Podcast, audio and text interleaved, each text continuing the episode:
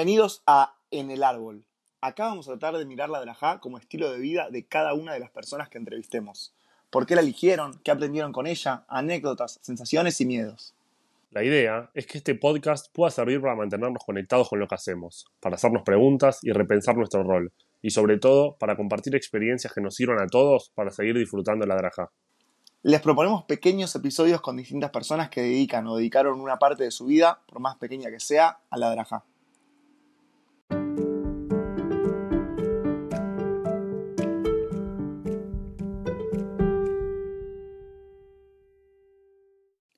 En este cuarto episodio de En el Árbol, charlamos con una persona que hace muy poco pasó a estar del lado de los que ya no son, aunque no sabemos si se va a quedar mucho tiempo de ese lado. Axel Wolf fue Madrid y Mejanej en Cisado. Volvió hace dos meses de Bekef, cerrando su última etapa dentro de la Draja, por lo menos por ahora. Le gusta mucho ordenar y ponerle horarios exactos a cada una de sus actividades. Cultor del pura vida. Bienvenido Axel Wolf en el árbol. Antes de arrancar no podemos dejar de preguntar lo que hacemos con todos nuestros invitados e invitadas. ¿Cómo estás? ¿Cómo estás llevando esta cuarentena, este momento histórico en el mundo? ¿Qué onda? ¿Cómo va? Buenas a todos, buenas Dan, Cuchu. Primero los felicito una vez más por esta iniciativa, ya se los hice por privado, pero de verdad es tremendo lo que están generando con estos podcasts. Y bueno, hablando de la cuarentena y la situación actual, a mí me la verdad que me pega mucho reflexivo. Yo lo estoy aprovechando mucho para pensar, para escribir, que es un poco mi forma de descargar. Eh, compartir un poco más con mi familia, con mi gente, juntándome con amigos virtualmente, que quizás en la rutina uno quiere juntarse y no coinciden los horarios y no nos terminamos juntando, pero ahora es levantar el celular, hacer una videollamada en algún momento, juntarse y ahí charlar un poco de todo. Eh, nada, para mí lo que estamos viviendo no es normal y creo que todos coincidimos en eso. Y que somos parte de un clic mundial, que para eso tenemos que ser todos conscientes y responsables y proponernos el cambio. Así que lo veo bastante positivo, más allá de que lamentablemente haya gente hoy padeciéndolo, sufriéndolo o muriendo. Clarísimo, clarísimo, Axel. Y hablábamos de click y un poco la primera pregunta metiéndonos en el mundo de la drajá tiene que ver con, los clics que hiciste o con lo que aprendiste. ¿Qué sentís que fue que lo, lo que más aprendiste en estos años como Madrid o como Mejanej? Me cuesta mucho si tengo que elegir una sola cosa. Ya sé que la respuesta que dan todos a todo, pero de verdad que es muy difícil cuando te hacen elegir algo. Cuando estuve siete años eh, experimentando el Real de Madrid, dos años de Mejanej y demás, y constantemente estuve aprendiendo cosas como es el trabajo en equipo, el compromiso, la responsabilidad, la organización, como dijiste vos en la presentación, esos detalles que al principio no los tenía y los fui acomodando y adaptándome cada vez eh, que fue transcurriendo mi, camino de la drajada. Eh, aprendí a resolver conflictos, a a, mm, ¿cómo decir? A redactar, desde redactar un mail a ser más creativo y darle vueltas a ideas, a plasmar cosas que tengo en la cabeza, a, no sé, millones de cosas y situaciones eh, que me dieron las herramientas en la experiencia, en la práctica de ser Madrid. ¿Hay algo que te acuerdes que, tipo, en esto realmente cuando empecé era malísimo y, y como me acuerdo cómo fue que lo aprendí y que lo cambié, algo así? Y déjame pensarlo un poco, pero la verdad, eh, en cuanto a la organización de mis horarios, bastante. Por ejemplo, al principio quizás no le, no le daba tanto tiempo a, no sé, por ejemplo, juntarme a planificar, no le dedicaba tanto tiempo a eso o a otras partes. Y a medida que fui este, eh, comprometiendo más y más, digamos, con el rol y con todo lo, y la dedicación y demás, fui cada vez priorizándolo más en mi vida, que se convirtió en los últimos años en mi prioridad número uno de toda mi rutina y de mis actividades. Y cada vez, o sea, mi organización era primero priorizar los tiempos que yo necesitaba para la planificación, para eh, hablar con un janis, para hablar con mis comadres para supervisión, para hacer materiales, lo que sea, y después, debajo de todo eso, todo el resto de mi rutina y de mis actividades. Pero aún así, te pregunto, eh, no es que dejaste todo si bien por ahí habrás hecho algunas elecciones, como que lograste organizarte Logré, para poder obvio. seguir haciendo otras cosas. Digo, más allá de, una cuestión de prioridades y compromisos, también tiene que ver con aprender a organizarte y sentís que lo aprendiste. Totalmente. Al ser esto, al ser esto de mi rutina y de mis actividades, lo que se transformó en lo que más feliz me hacía y lo que más me gustaba, yo elegí priorizar esto, entonces por eso le daba en mi orden de agenda, digamos, le daba la prioridad y le dedicaba más tiempo a esto que a otras cosas que no dejaba de hacer, pero eh, pasaban a un segundo plano, tercer plano, etcétera. Excelente. Eso me da el pie para enganchar con la segunda pregunta, digamos, que eh, vos en algún momento lo elegiste como tu prioridad. Primero en algún momento elegiste hacer el curso de Madrid Gym, después elegiste ser Madrid y en algún momento lo elegiste como tu prioridad, digamos. ¿Por qué elegiste en, elegiste en su momento ser Madrid? ¿Por qué elegiste que sea una prioridad y, por qué lo fuiste eligiendo en diferentes etapas de tu adraja? Mira, sinceramente, yo en mi proceso de escuela de Madrid Gym, lo que fue mi primer año, no tenía ni esas ganas de ser Madrid, ni me interesaba tanto el curso. Fui un pibe que sí he ido a los grupos durante mi vida, pero tampoco era fanático ni que no podía faltar ni nada. Era más de ir a las nocturnas, a compartir, qué sé yo, un, más, un momento con mis amigos y demás, pero sin ver todo el detrás de la parte educativa y demás. A partir de mi último majané de verano, que fue mi Uruguay, eh, terminando mi primer año de escuela de Madre Gym, ahí fue cuando hice el clic, ya que estamos con la palabra y con todo el concepto, ahí fue el clic y me empezó, no sé bien qué pasó ahí, pero como que me empezó a dar más ganas a picar el bichito del ser Madrid, ¿no? Y como decir, me queda un año de vivir todo esto y yo que soy una persona que soy muy nostálgico, me empezó a picar eso de, bueno, me queda un año y se me terminan todos los campamentos que fui toda mi vida, se me termina todo lo que es la actividad, se me terminan las nocturnas, el compartir, el ser parte de un grupo, tener un grupo de pertenencia y demás. Entonces, eh, es como que dije, bueno, ¿qué es ser Madrid? ¿Qué es estar del otro lado? ¿Qué es vivir todo esto que estoy viviendo del otro lado? ¿Y qué puedo hacer yo para seguir teniendo todo esto y no perderlo y no cortarlo? Es ponerme las pilas el segundo año, darlo todo intentar llegar a ser Madrid para ver de qué se trata todo esto y quedarme con la experiencia de haberlo vivido. Y así. Y aprovecho para repreguntar, eh, vos ahí dijiste, bueno, elijo ser Madrid porque un poco por la nostalgia del que se terminaba un camino. Eh, ¿Crees que ese por qué se mantuvo a lo largo del tiempo y que fue lo, lo que te impulsó? ¿O fuiste descubriendo otros motivos por lo que decidías elegir la Lajá, la, la Lajá no, la... Bueno, si elegiste la Lajá ya no dirás, ¿no? Pero la Drajá. Sí. Eh, no, o sea, en parte sí, en parte sí. Es, ese fue uno de los motivos de como que cada año terminaba y terminaba, cerraba el año, no sé, en un majané de verano, en una instancia así que es un momento muy emotivo, cuando se cierra el año y demás. Y como que te da ganas de, bueno, un año más y no cortarle y no que no sea la última vez que vengo a Uruguay, que no sea la última vez que me voy de Majané, que no sea la última vez que tengo una actividad, que no sea la última vez, bla. Entonces, por un lado, sí, pero a su vez también uno lo hacía y yo por lo menos lo elegía seguir haciéndolo porque cada año me fui descubriendo y me fui dando cuenta de lo grande que es ser Madrid, de lo privilegiado que es ser parte de ese rol, si uno lo valora, lo disfruta, lo cuida y da todo de sí para poder aprovecharlo al máximo. Porque de verdad que desde generar vínculos con personas que están creciendo, que están en una etapa de su vida, en distintas etapas, personas que están regalándote su tiempo para que vos le hagas juegos, le transmitas una enseñanza, los eduques de alguna forma, que se apoyan en vos para un consejo, para lo que necesites, que ya te ven como... Es medio cliché, ¿no? Cliché, no sé cómo se dice. Pero eso de que el Madrid es como un superhéroe, como que está ahí arriba, y en parte sí, es eso, ¿no? Y, y también esto de, también esto un poco de el querer devolverle todo al club de lo que yo viví y además el poder de transformar a una persona que está en un periodo de crecimiento y de verdad que lo puedes marcar y puedes transformar a esa persona a un grupo de personas, a unos Gym, el trabajo en equipo y demás que se genera con todo lo que es esto de, del ser Madrid y seguir conociendo personas que a mí es algo que me encanta, esa parte social. Clarísimo todo. Venimos de un comentario un poco cliché y vamos a ir con una pregunta bastante cliché. Y es que si crees que la Drajá es un estilo de vida, y en ese caso, ¿por qué? Eh, si, la, laja- si la Drajá es Uh, un... ¿cómo estamos con la- la- Yo Eh, dije Drajá, lo dije bien ahora. Eh, Sí, claro, sí, y ahora lloró. Es un camino, es un estilo de vida, camino de vida, iba a decir.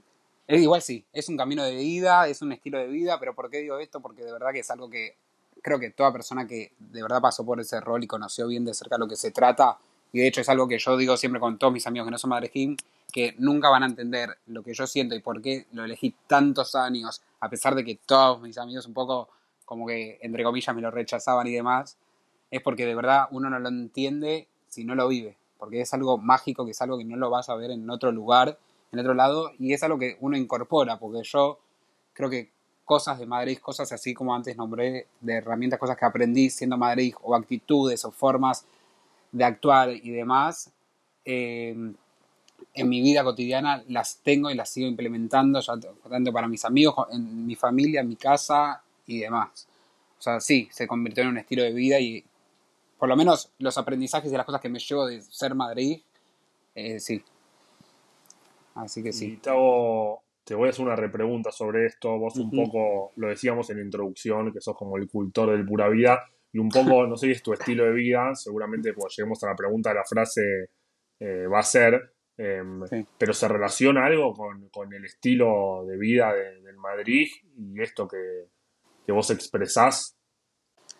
Y yo creo que en parte todo se puede relacionar eh, y si le busco, seguro, hay cosas que están conectadas. Desde ya por, de por sí, la parte humana, que, o sea, Madrid es, me parece que tiene mucho humano y mucho de compartir y mucho de, de transmitir y el vínculo entre personas, eh, que sí, y además, eh, nada, el poder este de, qué sé yo, de poder abrir cabezas y compartir una forma de vida y un estilo de vida, que yo sé, por ejemplo vos como decías, con esto de pura vida y demás, que yo transmito eso y elijo transmitir eso porque es un concepto que yo tomé para mi vida y esa transmisión a otro Hanejim y demás, y eso es en parte lo, lo vinculo con el ser Madrid, ¿entendés? que me dio el poder de eso y ellos, no sé, creo que me estoy yendo un poco por las ramas. Está Eh, perfecto, me vale, vale, vale, pregunta. vale. me fui de las preguntas, pero nada, es eso un poco. Que el ser Madrid te da tanto, te da tanto lugar y tanto espacio y tantas cosas que te da el lugar de que vos puedas transmitir eso que, que tanto sentís o que tanto tu estilo de vida como es este en mi caso. Perfecto, perfecto. No sé, me fui por las ramas, me parece. No, pero está buenísimo, está buenísimo. Esto Como es que me olvido de la pregunta y me pongo a hablar. Es Vale, perfecto es la porque idea, es una charla en el árbol esto, es una charla en el árbol distendido. Con esto vamos a cerrar esta primera parte de preguntas un poco más generales. Vamos a ir un ping-pong de 10 preguntas, que en realidad ya son 11 y te vamos a explicar por qué más adelante. Las puedes contestar de forma breve, extenderte y demás, pero son estas 10 preguntas. ¿Estás preparado? Estoy preparado.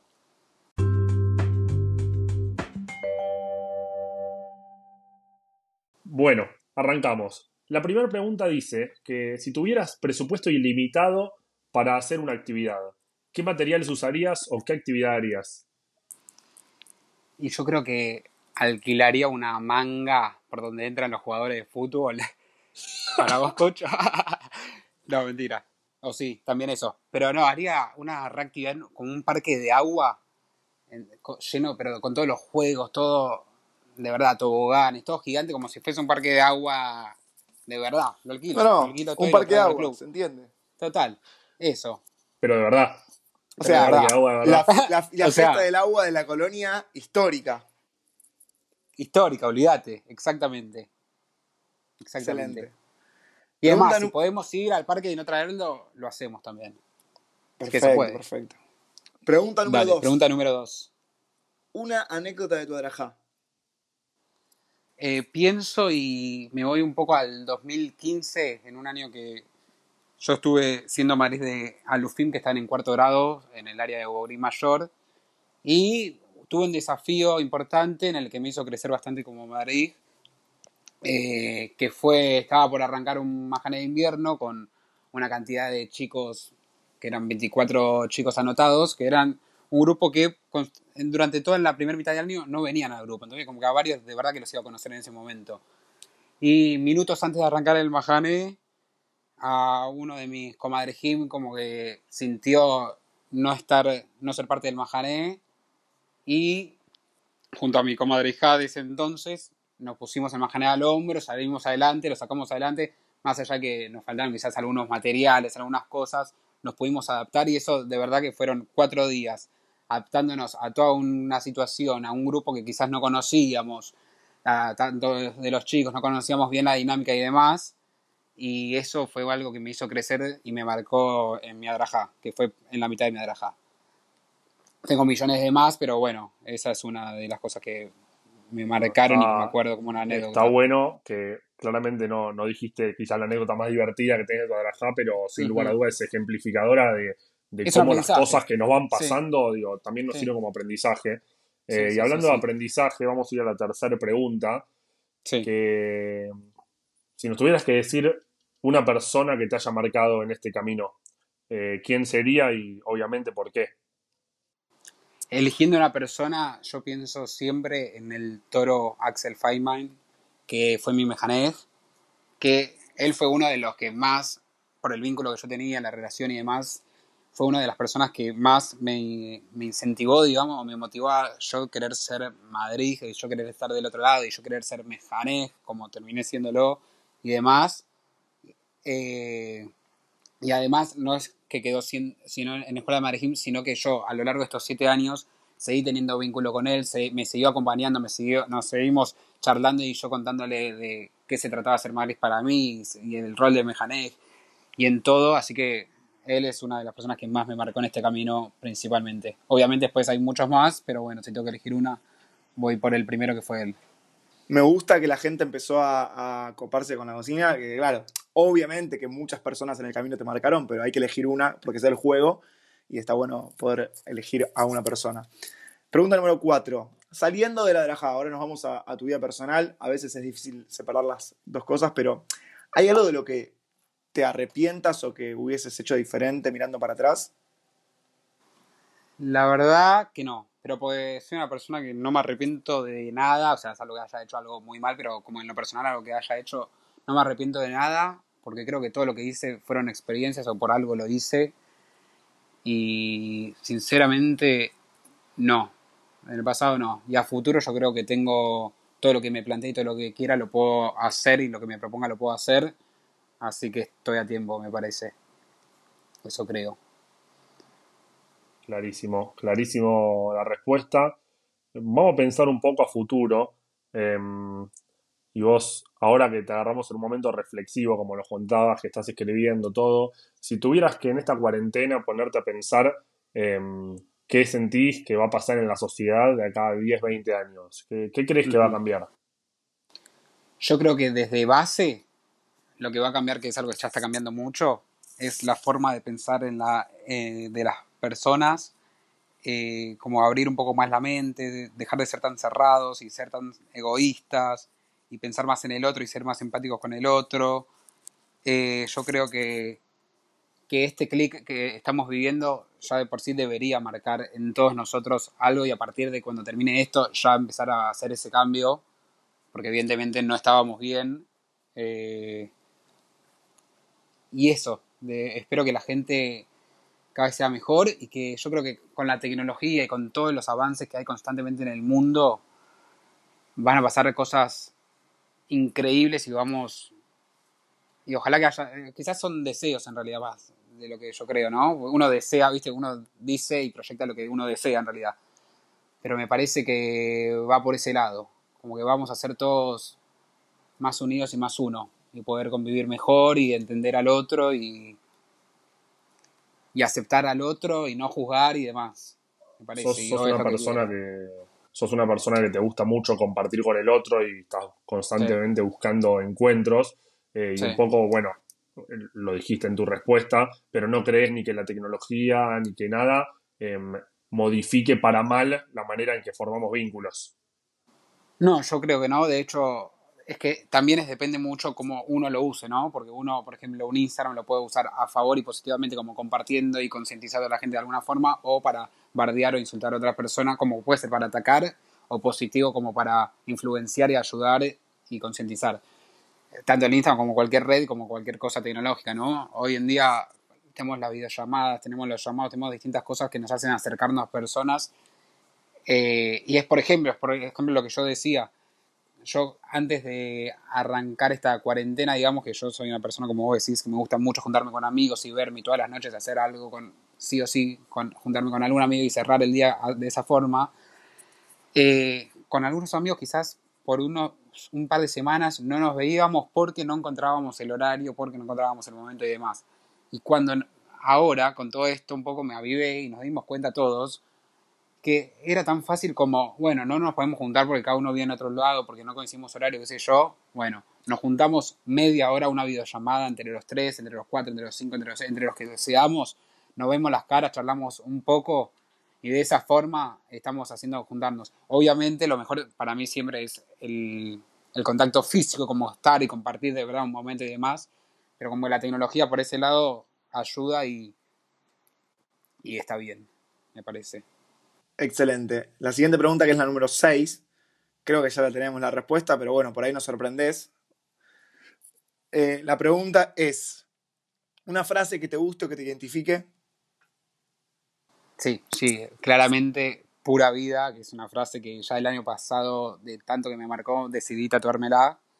Eh, y digo que es una frase que me identifica mucho y me marca, primero por lo que generó en mí esa frase que viene de una carta que yo leí de un conocido que me hizo de verdad, solo con leer esa carta, me hizo generar un clic en mi cabeza y empezar a ver un poco la, vida de otra forma y empezar a valorar otras cosas y empezar a esto de, por ejemplo, vivir más el momento y el aquí ahora y estar, ¿entendés? Y no eso de hoy voy a trabajar, voy a la facultad y después me voy a mi casa a dormir porque mañana me tengo que levantar para ir a la facultad y para estudiar y demás. Entonces, como que esa rutina y dejar de lado todo lo que es el estar, compartir un momento con amigos, compartir un momento con la familia y demás.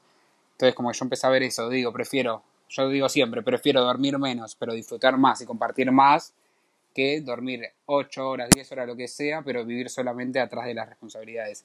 Y eso es un poco mi concepto de vida, que esto de pura vida y de verdad que sea todo de esta forma y pensar más en, en el mundo y en el universo y los mensajes que nos dan y demás, eh, me parece que es clave. Además, es una frase que me identifica mucho, porque yo al usarla tanto, ya como toda la gente que me conoce, me reconoce por esta frase. Eh, de hecho, siendo desde el rol de Mejanej, pude transmitirlo bastante a mis Hanejim, a mis comadrejim, a toda la gente que me, se me cruzó por el camino, a través de actividades, de consejos, de distintas canciones, de distintas cosas que yo fui pasándoles y transmitiéndoles a todos. Así que sí. Igual estamos de acuerdo que, que, lo ideal no es dormir menos, sino que trabajar menos, ¿no? Ojalá algún día. Ya, obvio, bueno, obvio. no, y yo creo. A eso. Axel, eh, eh, decime si, si, si, va también por ahí, como que no quiere decir que trabajar sea malo, sino con, con no. si vos estás trabajando de, de, lo que te gusta y tenés un disfrute en, en el laburo, como va por recontra para ahí. Y también que somos 100%. privilegiados en momentos de, de, por suerte, hay ciertos problemas y dificultades que no tenemos nosotros y seguramente todos los que están escuchando ese podcast, que nos da sí. la posibilidad de decir, bueno, realmente tengo una familia que me banca, tengo amigos y, y, no tengo problemas que tiene mucha otra gente del país y del mundo, puedo elegir lo que hago, por qué hago algo que, que no estoy disfrutando y demás. Sí. Que no quiere decir que disfrutar sea solamente... O sea, sí, no, obvio, totalmente. está no, buenísimo. Totalmente. No, yo eh, lo que hablo es tipo como separar lo que es responsabilidad de también ver que tengo un grupo de amigos, que tengo una familia, que tengo de Claro. cosas que puedo... ¿Entendés? Porque hay gente que quizás disfruta o no su trabajo y la- lo que estudia y demás. Hay gente que no, hay gente que sí.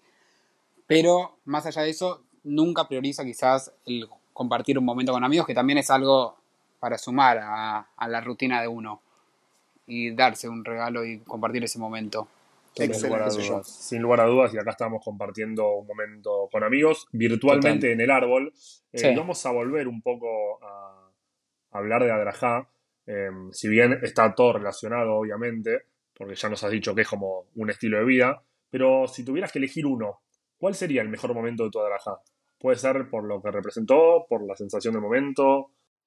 Bueno, yo el momento que más, o sea, obviamente como todo da la respuesta y como todo, hay muchos y gracias a Dios que hay mucho y me cuesta elegir, pero voy a elegir uno que va de la mano de la pregunta anterior, que es cuando yo tuve la posibilidad de hacer una actividad de pura vida para transmitirle una parte de mi Hanehim, eh, que lo hice tres veces en realidad. En cada uno de los Mahanot que tuve en la escuela de Madrejim, pude ir haciendo una parte de esta actividad, eh, que era un espacio, un momento donde yo podía, junto a un grupo reducido de Hanehim, que elegían estar ahí, transmitirles un poco, de alguna forma, mi concepto de vida y que a varios de ellos se les, les gustó, lo tomaron, lo absorbieron, hoy en día quizás lo aplican, ¿no? O ven algo relacionado a lo que es pura vida, no sé qué, y me lo manden, me lo comparten y yo también a ellos y de esa forma todo, pero creo que ese momento tan cercano, tan íntimo, tan puro y tan de verdad del corazón, porque esas actividades las hice muy del corazón y muy sentidas y la recepción que sentí del otro lado fue esa, así que elijo en realidad los tres momentos esos, pero si tengo que elegir una, elijo la de Uruguay. Un poco, me imaginé que quizá tu respuesta venía por acá. Em, al principio lo presentamos a Wolf como una persona que siempre ordenado, viste, y con los tiempos exactos para cada actividad, pero cada vez que hacía la actividad de pura vida, como que le costaba un poco terminar a tiempo. La primera vez que la hizo en Uruguay, como que listo, habíamos todos terminado, estábamos esperando para irnos a bañar los Hanikim, Wolf no terminaba, no terminaba, no terminaba, y no solo eso, sino que cuando terminó, estaban todos los Hanikim llorando, y yo tipo, ¿qué hizo este chabón? Después entendimos que era algo bueno, como que logró esa profundidad y un poco tiene que ver con esto que él dice que lo, sacó del, corazón y obviamente así recibido fue por los Hanihim, pero, pero bueno, fue los pocos momentos en los que, en los que Axel no, no, pudo terminar a tiempo una tarea. No, y de hecho, de ese momento, de esa actividad de Uruguay, de eso que estamos hablando, que fue en la playa, en el momento del atardecer, la, creo que fue el anteúltimo día, antes de que se nos termine también el último Mahane, como que también había muchas emociones y demás, yo eh, me alejé un poco para verlos a los chicos y toda la situación y cómo estaban ellos abrazados y, conteniéndose y demás. Y les saqué una foto y esa foto hoy en día sigue siendo mi fondo de pantalla.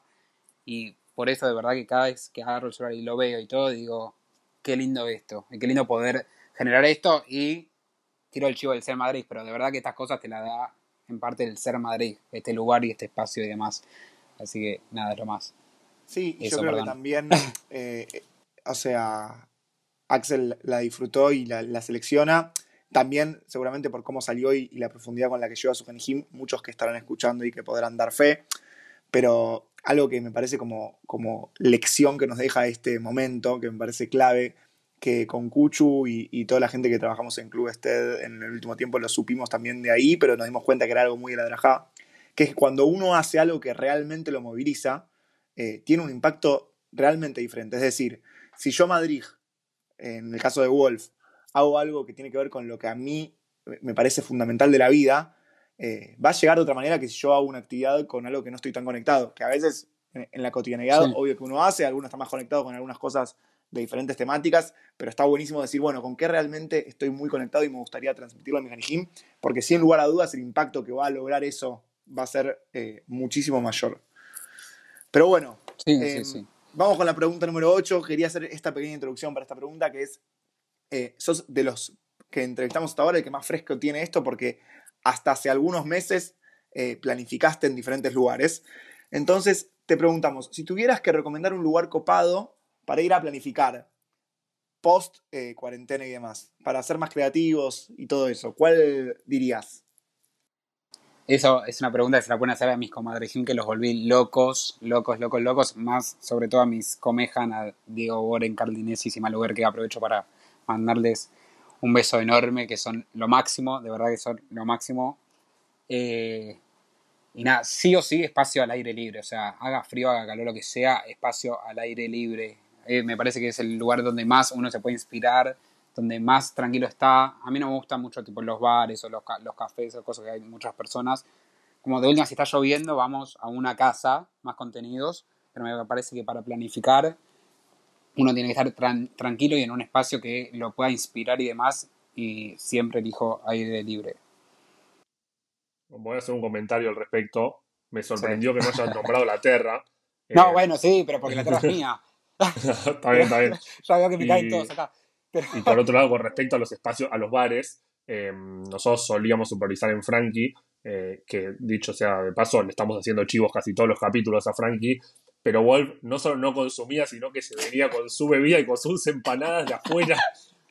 Impresentable. bueno, era el combo, me agarraba. Pero bueno, vamos, vamos con la siguiente pregunta. Ya estamos un poco llegando al final, nos quedan un par de cosas. Sí. Desde el primer capítulo, viste que se pasa fácil. Te pones nervioso, pero después fácil. fluye. Re nervioso, la verdad que estuve, de verdad estuve nervioso, pero nada, estamos, estamos bien. Espero que estemos bien, después espero las repercusiones de lo demás, qué sé yo. Por supuesto, por supuesto, pero no deja de ser una charla en el árbol con amigos. Total. Con lo cual, total. la pregunta esta la hizo la persona que entrevistamos en el capítulo anterior.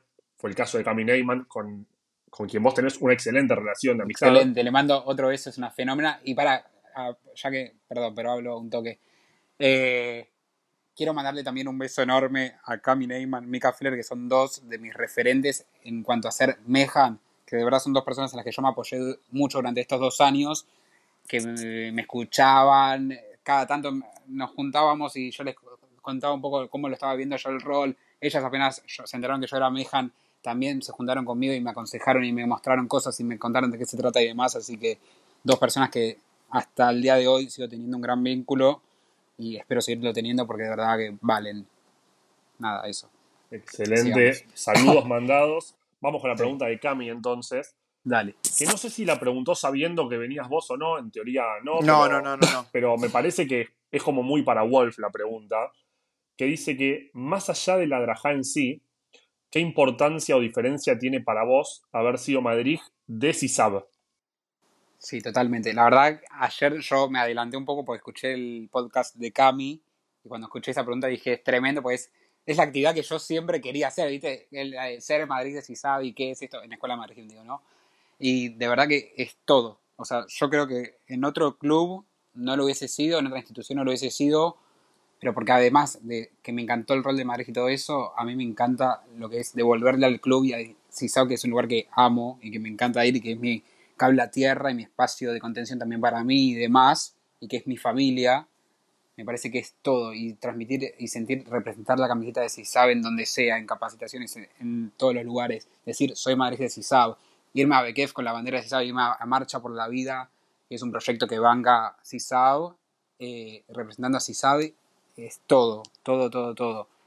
Así que sin duda es lo máximo y es un plus también que también me hacía a mí, yo seguí tantos años siendo en pareja, además de por todos los motivos que di antes, es por esto de tener mi excusa para poder ir, seguir yendo a CISAB todos los fines de semana y seguir haciendo algo para el club y que si se me ocurre algo, tener mi lugar dentro del club, mi rol para poder generarlo. Y de hecho, hoy en día me corrí de juventud, pero sigo desde el área de deportes, representando la camiseta en las macabiadas, en donde sea como eh, profesor de fútbol esta vez. Eh, eso, así que de verdad que me parece que es todo. Bien Buenísimo. puesta la camiseta. Excelente. Bueno, no sé si algo te adelantamos, creo que no, porque, porque es también parte de- del podcast. Voy a hacer una brevísima introducción.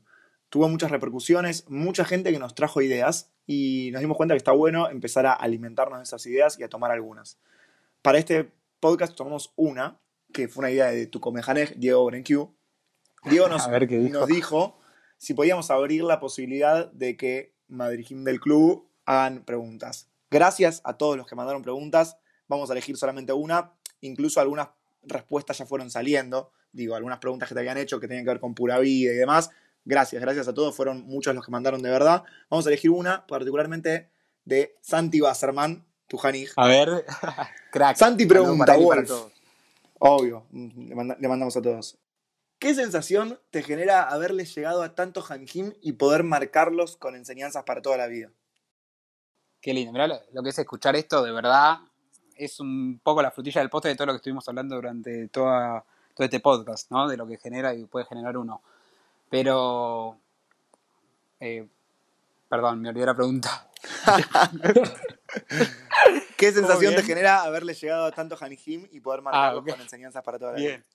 Bien, no, es todo. De verdad, no sé, es lo más lindo, es lo más lindo que uno puede hacer. Me parece que cuando uno de verdad tiene claro un concepto, un camino, lo que sea, y poder, y piensa y está seguro y convencido de que eso está bueno, qué sé yo, para uno, o a uno le hace bien, entonces lo quiere compartir, y poder transmitirlo, y que el resto lo absorba y lo tome y lo siga, la verdad que es, me parece que es lo que más a uno lo llena y, y es todo. La verdad que, nada, es un placer.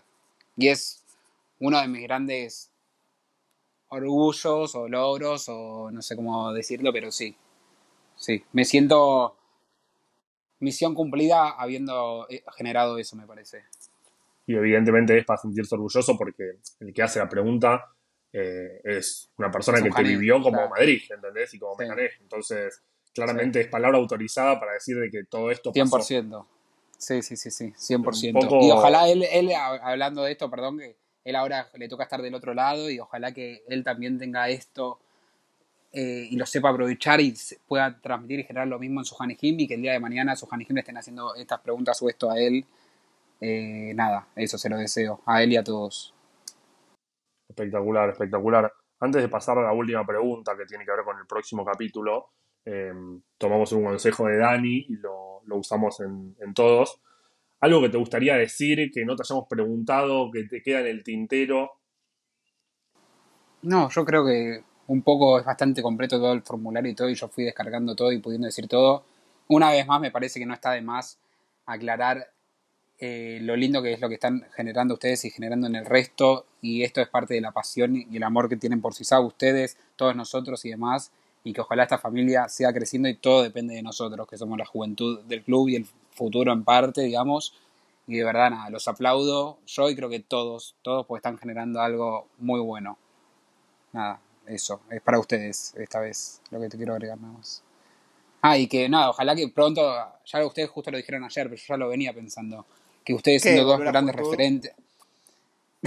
no, Ah, Eh, no, qué sé yo. Porque fue, eh, una, no. fue una pregunta del fondo. Eh, La gente preguntó si, si estabas para Sí, sí, volver. sí, hubo una persona que preguntó si, si estabas para volver, o de hecho, cuándo estabas para volver. Sí, sí, sí. bueno, bueno. Eh, puede ser, qué sé yo, no sé. Ahora no. Eh, ahora, escúchame. Eh, no, esto. Ay, me- descarrilaron. Perdón, Bueno, perdón, no, a esto.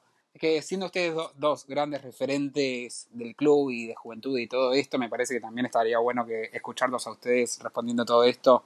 No sé si uno le hace al otro, lo que sea, pero fíjense la forma, pero los queremos escuchar a ustedes. ¿Está? Lo tomamos, eh, lo- vamos a ver, vamos a ver qué sale. Dale, dale. Eso. Antes de, de empezar a cerrar, eh, Sí. ¿qué te gustaría? Vos no sabés, o quizás sí, pero vamos a hacer de cuenta que, que no, no importa, sea el invitado que sea el próximo. Sí. Eh, ¿Qué te gustaría que le preguntemos? Que, que no se haya preguntado y que te gustaría saber de, de un próximo invitado. No tiene que ver sí o sí con la draja, ¿no? No, ¿O sí? Bien. Yo pensé una pregunta que quizás es medio fuerte, pero nada. Es, ¿qué harías si supieran, si supieras que te quedan solamente 30 días de vida? O sea, ¿qué es lo que harías? ¿En cuarentena? Porque es vital esa diferencia, ¿eh?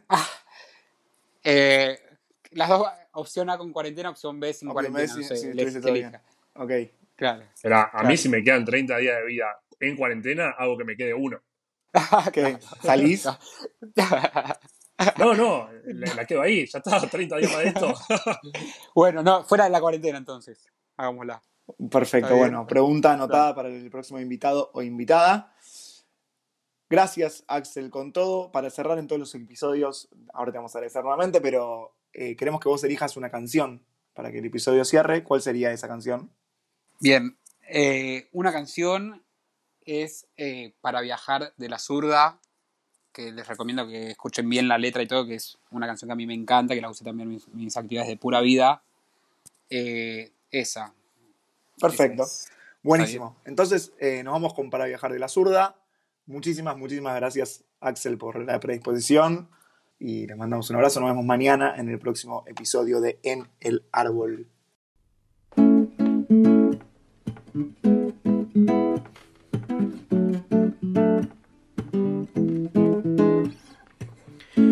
Vieras cómo se formó esta familia en un barrio hasta las últimas horas.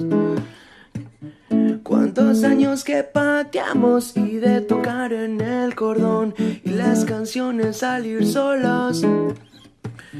Poesía, guitarra y mi voz como susurrando al fogón mientras la noche cae sola. Creo que eso me hace seguir cantando siempre en el confín de estas mágicas historias. Para viajar y traspasar la eternidad. En otra vida, otro lugar para viajar y traspasar la eternidad, sino a que vinimos para viajar.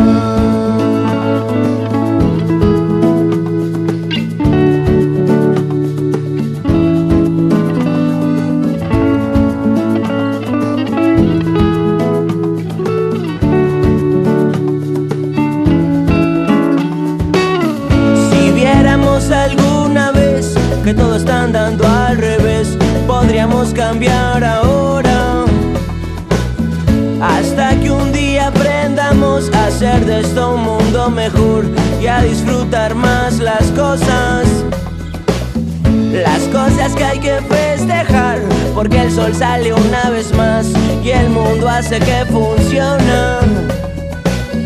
Vivir la vida más mejor y hacerla siempre tranquilo, que aparte va a tener más onda para viajar y traspasar la eternidad en otra vida, otro lugar para viajar